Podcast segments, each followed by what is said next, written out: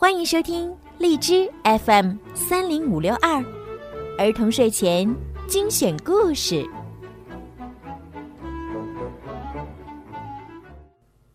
Hello，宝贝们，又到了听睡前故事的时间啦。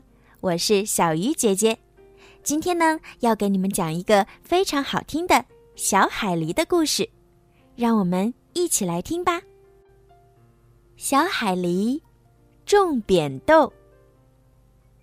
卡斯托尔窗台上的植物枯萎了，这可太糟糕了。卡斯托尔心想：“我得赶紧种一盆新的才行。种一盆什么样的植物呢？开兰花的，还是开白花的？嗯，粉红色的花也很漂亮。咦，什么东西滚在地上呀？”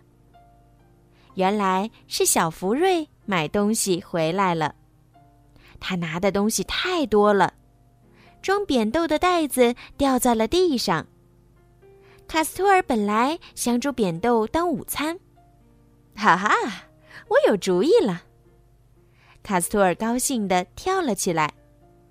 扁豆是可以用来播种的，对，我们就种扁豆吧。晚上。卡斯托尔将几颗扁豆放进盛着水的碗里，让扁豆在水里浸泡一晚，这样它很快就会发芽了。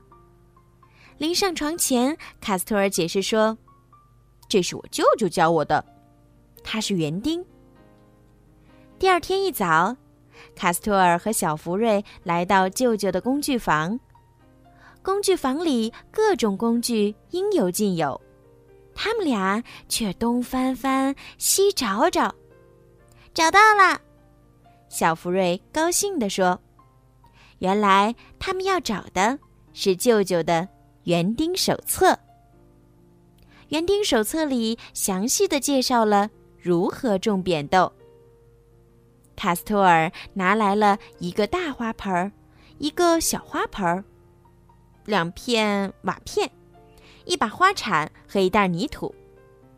卡斯托尔把瓦片分别放进花盆儿，盖住盆底的洞眼儿，然后啊，把泥土装进两个花盆里。卡斯托尔拿来浸泡了一晚的豆子，它们比原来大了一倍。卡斯托尔又找来一根木棍，把木棍的一头削尖。还在上面画了一道红色的标记线。卡斯托尔用木棍在泥土里戳了几个洞，只戳到红色标记线的位置，这样所有的洞的深度都一样。小福瑞在每个洞里放入一颗豆子，然后填了点土。还剩下几颗豆子呢？小福瑞说。我们可以拿来做点别的，卡斯托尔说。小福瑞拿来洒水壶，小心的给扁豆浇水，别浇太多水，卡斯托尔说，否则它们会被淹死的。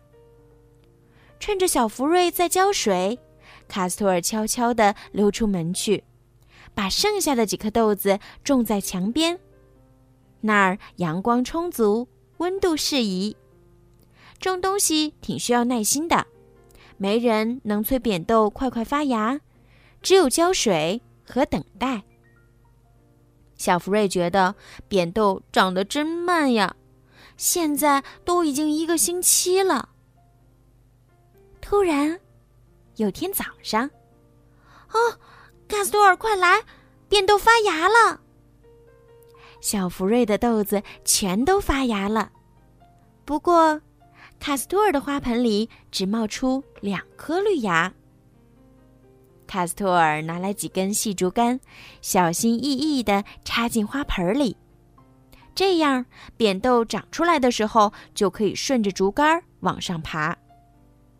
他们每天都给扁豆浇水，扁豆不停地长啊长啊长啊。